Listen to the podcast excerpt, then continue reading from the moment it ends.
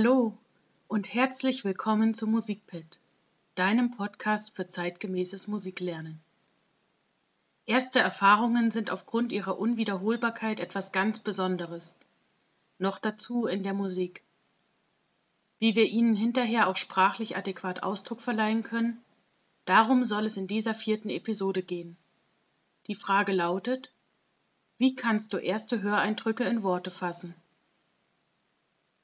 Das Hören von Musik verbindet sich immer mit spontanen, oft emotionalen Eindrücken und Vorstellungen sowie persönlichen Vorerfahrungen, woraus sich auch erste Erkenntnisse über die Musik formen können. Im Folgenden stelle ich dir fünf Dimensionen vor, auf deren Wahrnehmung du beim ersten Hören eines Musikstückes achten kannst. Da ist als erstes der Ausdruck der Musik. Hat die Musik einen ernsten, schmerzvollen oder heiteren Ausdruck? Wirkt sie ruhig, beruhigend, entspannend oder aufregend, erregt?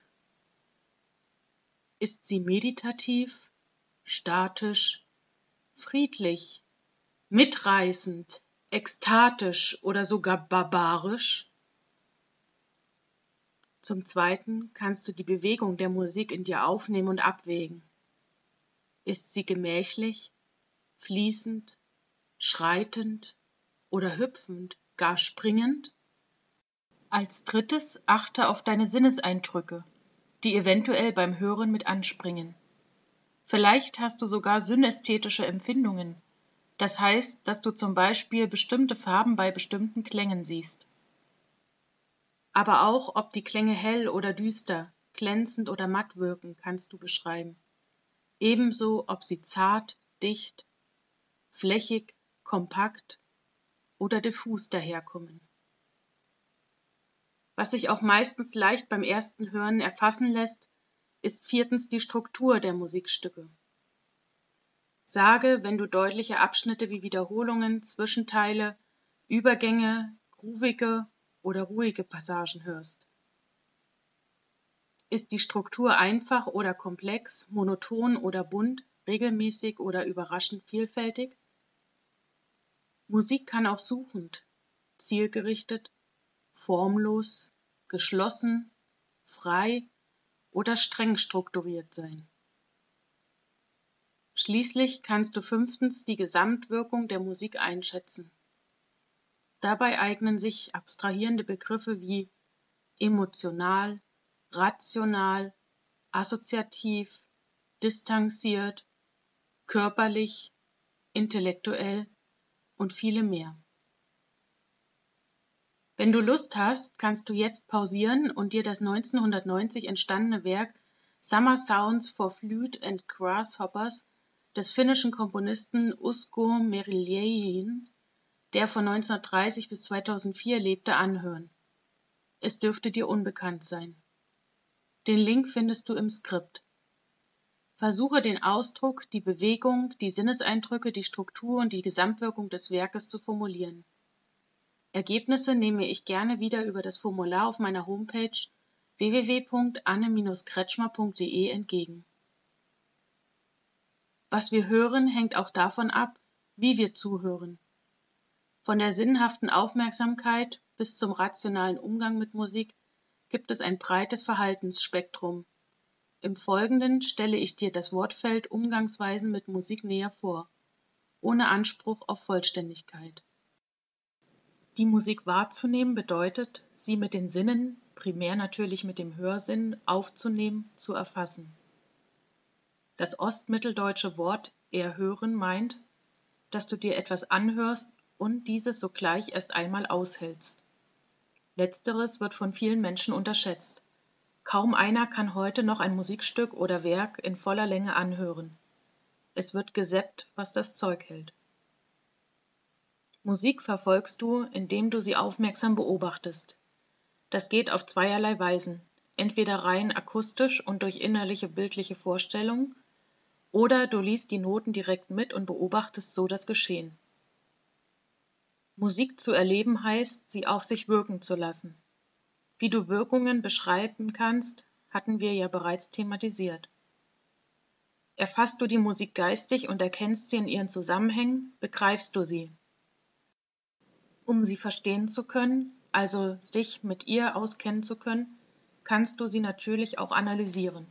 Das heißt, die Musik sehr genau auf ihre Merkmale hin betrachten und so ihre Beschaffenheit, ihre Zusammensetzung, ihren Aufbau und ähnliches zu erkennen suchen. Darauf möchte ich jedoch erst in einer späteren Episode eingehen. Was wir hören, hängt auch davon ab, wie wir in der Lage sind, Musik zu beschreiben. Unsere Begriffe und gedanklichen Einteilungen sind Wege und Schlüssel zur Deutung von Musik. Bei der Beschreibung von Musik spielt die Alltagssprache mit ihrem breiten Wortrepertoire eine wichtige Rolle. Sie verbindet die Musik mit Sprachmöglichkeiten und Erfahrungen, die allgemein zugänglich sind. Die Begriffe der musikalischen Fachsprache zielen darauf, Phänomene der Musik exakt zu beschreiben. Ihr Verständnis ist oft an spezielles Vorwissen gebunden. Die zufriedenstellende Beschreibung von Musik durch Alltagssprache wie auch durch Fachsprache erfordert in gleicher Weise Genauigkeit. Im Folgenden verlese ich dir zwei Texte, die sich vermutlich auf dasselbe musikalische Werk beziehen, nämlich das Orchesterstück L'après-midi d'enfant von Claude Debussy. Der erste Text ist ein literarischer von Thomas Mann, ein Ausschnitt aus Der Zauberberg von 1924. Der zweite ein musikfachsprachlicher von Jean Barraquet aus dem Jahre 1964. Versuche doch einmal beim Zuhören die beiden Zitate hinsichtlich ihrer verwendeten sprachlichen Mittel und ihrer unterschiedlichen Aussagekraft zu vergleichen. Es war ein reines Orchesterstück ohne Gesang, ein symphonisches Präludium französischen Ursprungs, bewerkstelligt mit einem für zeitgenössische Verhältnisse kleinen Apparat, jedoch mit allen Wassern moderner Klangtechnik gewaschen und klüglich danach angetan, die Seele im Traum zu spinnen. Der Traum, den Hans Castorp dabei träumte, war dieser. Rücklings lag er auf einer mit bunten Sternblumen besäten, von Sonne beglänzten Wiese, einen kleinen Erdhügel unter dem Kopf, das eine Bein etwas hochgezogen, das andere darüber gelegt wobei es jedoch Bocksbeine waren, die er kreuzte.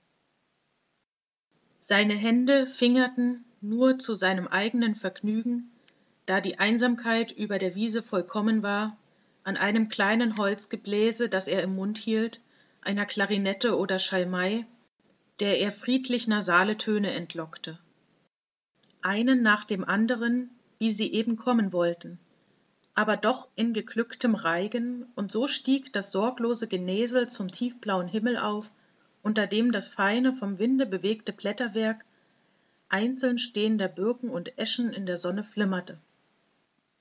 Doch da war sein beschauliches und unverantwortlich halb melodisches Dudeln nicht lange die einzige Stimme der Einsamkeit.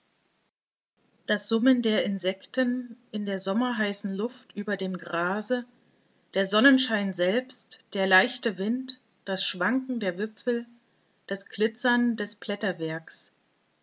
Der ganze sanft bewegte Sommerfriede umher wurde gemischter Klang. Nun der Text von Barraquet. Die Form des Prälude ist bereits typisch für Debussys Stil. Er lehnt die klassischen Modelle mit bi-thematischer Exposition und strenger Durchführung ab zugunsten einer Art Improvisation um ein Kernthema. Trotzdem enthält L'après-midi d'enfant auch Durchführungen kontrastierender Abschnitte und verschiedene Fassungen des Einleitungsthemas. So ergibt sich eine Mischung bekannter Formen, in der die Errungenschaften der Sonatenform Durchführung, der dreiteiligen Liedform Mittelstück und der Variation verschmolzen sind wie bei der dreiteiligen Liedform ist das Mittelstück unabhängig von den beiden hier symmetrischen Seitenflügeln, die es umschließen. Das berühmte Flötenthema tritt zehnmal auf und ist immer wieder verschieden harmonisiert. Man kann sechs Teile abgrenzen. Sie sind folgendermaßen angelegt. Erstens Exposition des Hauptthemas und Kadenz zur Dominante.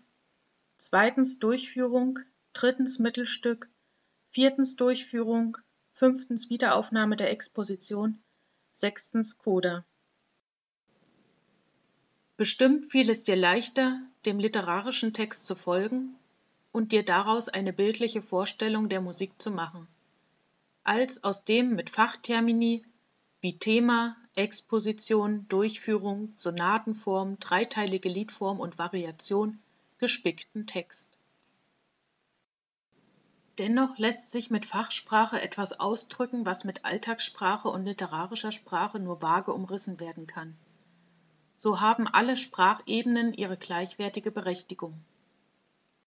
Also viel Freude beim Sprechen über Musik. Wünscht dir Anne Kretschmer